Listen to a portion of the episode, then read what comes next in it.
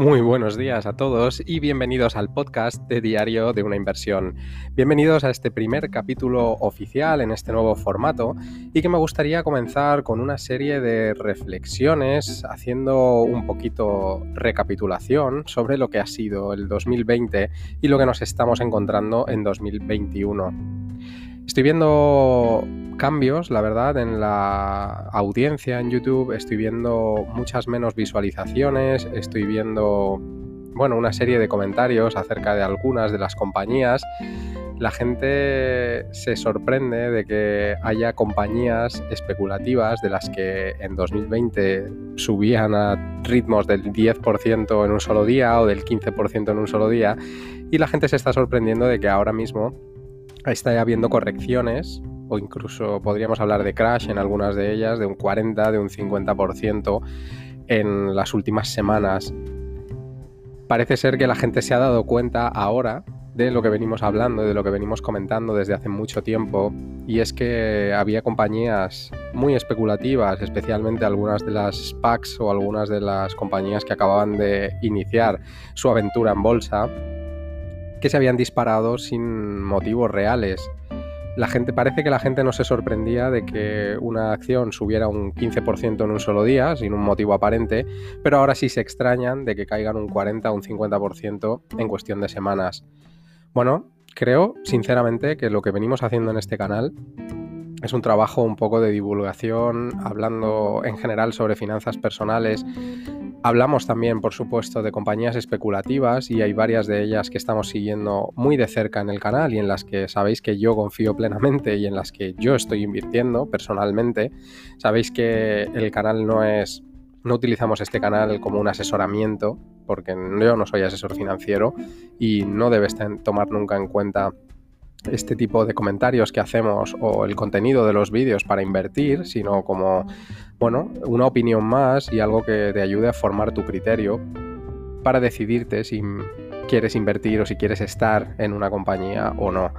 Hay muchas cosas de las que podemos hablar, pero simplemente una reflexión. Ahora parece que todo el mundo se ha dado cuenta de que esas compañías estaban muy sobrevaloradas. Lo hemos dicho en muchos vídeos. Hemos venido hablando también de algunas algunos indicios que podían indicar que podía haber una burbuja en la bolsa en determinados sectores al menos o que podía venir un crash. Es cierto que los grandes índices están corrigiendo en menor medida que todas estas acciones y es cierto que se puede estar produciendo una salida de capital de este tipo de compañías y volviendo al sentido común y volviendo a una estrategia más value que, bueno, es lo que combinamos en este canal o es, nuestra manera de invertir. vamos combinando esa estrategia value con una estrategia de crecimiento, incluso de especulación, ¿por qué no decirlo? En algunas compañías que, como sabéis, seguimos en el canal y que están dentro de este grupo de, compañías que consideramos altamente especulativas, pero simplemente quería hacer esa reflexión, ¿por qué te extrañaba, por qué te extraña ahora que caiga un 40 o un 50% una compañía que no te extrañaba que subiera un 10% en un solo día? También a las personas que hacen comparación con los índices, en relación a su cartera o algunas de las compañías que tienen en su cartera. Evidentemente estas carteras están sufriendo más si tienes más exposición a este tipo de compañías porque estas compañías son más volátiles y ya lo eran cuando subían. El índice podía subir un 1%, un 2% en un día, mientras tu cartera subía un 8, un 9, un 10% si tenías más peso en este tipo de compañías. Entonces, Sabemos que los índices son el espejo donde hay que mirarse para saber si la evolución de tu cartera está batiendo o no a los principales índices, porque si no es así, pues directamente invierte en fondos indexados y olvídate de la gestión activa de tu cartera, pero también tenemos que ser conscientes de que si estamos invirtiendo en compañías especulativas es porque estamos buscando esa posibilidad de obtener altas rentabilidades asumiendo que estamos corriendo o que estamos tomando algunos riesgos de más que no tomaríamos si invirtiéramos de, manera indexada o incluso a través de ETFs donde el impacto de una sola acción, tanto de subida como de bajada, va a ser mucho menor que si lo hacemos en compañías concretas. Después me, me gustaría comentar también que bueno, lo venimos hablando también en el canal de Patreon, en el chat de Discord que tenemos, que tristemente lo que vende en YouTube es la especulación, es el morbo, son las compañías en las que la gente quiere pegar el pelotazo y por supuesto tenemos que ir adaptando el contenido de los vídeos que hacemos a lo que demanda la audiencia. Y siempre mi intención ha sido combinarlos con los vídeos de divulgación, con los vídeos con más contenido, tenéis vídeos sobre cómo elaborar una cartera bien diversificada, tenéis vídeos sobre cómo organizar tus finanzas personales o familiares de una manera consciente y consecuente, incluso teníamos alguna herramienta de control de finanzas personales totalmente gratis para que puedas controlar tus ingresos y tus gastos. Y también me sorprenden algunos comentarios que estoy viendo en YouTube sobre los últimos vídeos que hemos hecho sobre los movimientos en la cartera de ARK Invest, de la que siempre en todos y cada uno de los vídeos hemos avisado que lo primero no era ninguna recomendación de compra o venta, lo segundo que no deberías basar tus decisiones y tus inversiones nunca en un vídeo de YouTube y menos en los movimientos que haga ARK Invest, porque como gran fondo de inversión que maneja más de 50 billions de dólares en activos, tendrá otra estrategia totalmente distinta a la tuya, por muy grande que sea tu cartera, tu estrategia nunca va a ser igual que la de un gran fondo de inversión. Pero es que además de hablar de los fondos de ARK Invest, en el canal hemos hablado de muchos otros inversores famosos. Hemos hablado varias veces de las carteras de Warren Buffett, por ejemplo. Hemos hablado hace poco de la cartera de Michael Burry y de las declaraciones que estaba haciendo y los avisos que estaba dando sobre la posible burbuja en bolsa y en determinados sectores en concreto, hemos hablado sobre Joel Greenblatt, hemos hablado sobre un montón de inversores de Ray Dalio, por ejemplo, que son inversores value eh, casi al 100%, incluso en el caso de Ray Dalio que recomienda eh, la diversificación con renta fija, que evidentemente durante el pasado año no tenía ningún sentido invertir en renta fija y aún así el modelo de Ray Dalio y de su cartera All Weather que tenéis también en el canal en un vídeo exclusivo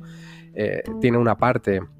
de la diversificación de su cartera en renta fija. Entonces, evidentemente venimos hablando en las últimas semanas, en los últimos meses, sobre algunas compañías especulativas, pero siempre en el canal hemos defendido que hay que tener una cartera bien estructurada, que hay que combinar distintos tipos de activos y que dentro de la parte de tu cartera que destines a acciones, deberás tener una buena diversificación entre compañías de distintos sectores, incluso entre compañías con diversificación geográfica, en esto, al final, la inversión se trata de buscar un modelo que te ofrezca rentabilidades constantes, digamos, a lo largo del tiempo y siempre en el largo plazo. Y este ha sido siempre el, bueno, la, la idea que hemos llevado en este canal y por supuesto que hablamos de compañías de alto crecimiento, pero también hemos hablado de compañías value y de compañías de crecimiento o de compañías defensivas y lo seguiremos haciendo en los futuros vídeos y en los futuros podcasts. Dime qué te parece Déjame por favor un comentario, sabes que nos puedes también escribir por email. Tenemos una, dirección corporativa evidentemente, pero tenemos también una dirección pública que es diario de una inversión gmail.com donde te puedes dirigir a nosotros para todo lo que necesites y por supuesto para comentarme lo que, lo que opinas de esto que estoy diciendo. Entonces, parece que ahora que vienen momentos un poco más críticos, sobre todo en este tipo de compañías, hay gente que se está dando cuenta de que, bueno, de que necesita tener en su cartera otro tipo de empresas y otro tipo de compañías, incluso compañías cíclicas o compañías defensivas, rates, eh, compañías de consumidor estable, de las que por cierto también hemos hablado en algunos vídeos del canal. Pero bueno, entiendo que si llevas poco tiempo siguiendo el canal, eh, hayas oído hablar única y exclusivamente o mucho más quizás de compañías especulativas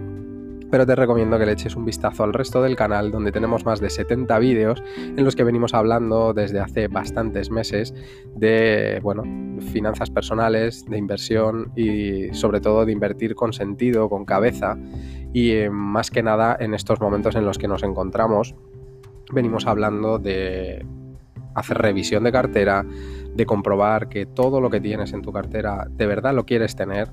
Hemos hablado incluso de que hay muchos grandes inversores que estaban recomendando deshacerse de posiciones en, en, las compañías más sobrevaloradas de la cartera. Yo a través de Patreon voy compartiendo los movimientos que voy haciendo en mi cartera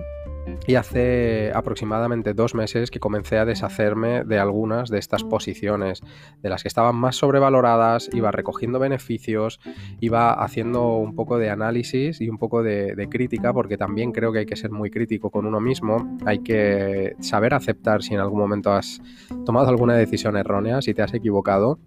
Y hay que aceptar también, bueno, pues que a veces tendrás que cerrar posiciones en pérdidas y que a veces es mucho más valioso tener tu dinero disponible para invertir que tenerlo invertido en alguna compañía. Esto, cuando tienes el dinero en efectivo y disponible para invertir en tu broker, lo que puedes tener es lucro cesante, es perderte alguna oportunidad, pero precisamente para eso estamos en este canal y es para ir comentando oportunidades, para ir hablando sobre inversión y oportunidades habrá muchas, habrá muchas más en el futuro y no tienes que coger todos los trenes que salgan. Tienes que coger los trenes de los que estés seguro, de los que te permitan dormir tranquilo y de los que te permitan tener una, obtener una rentabilidad siempre pensada a largo plazo.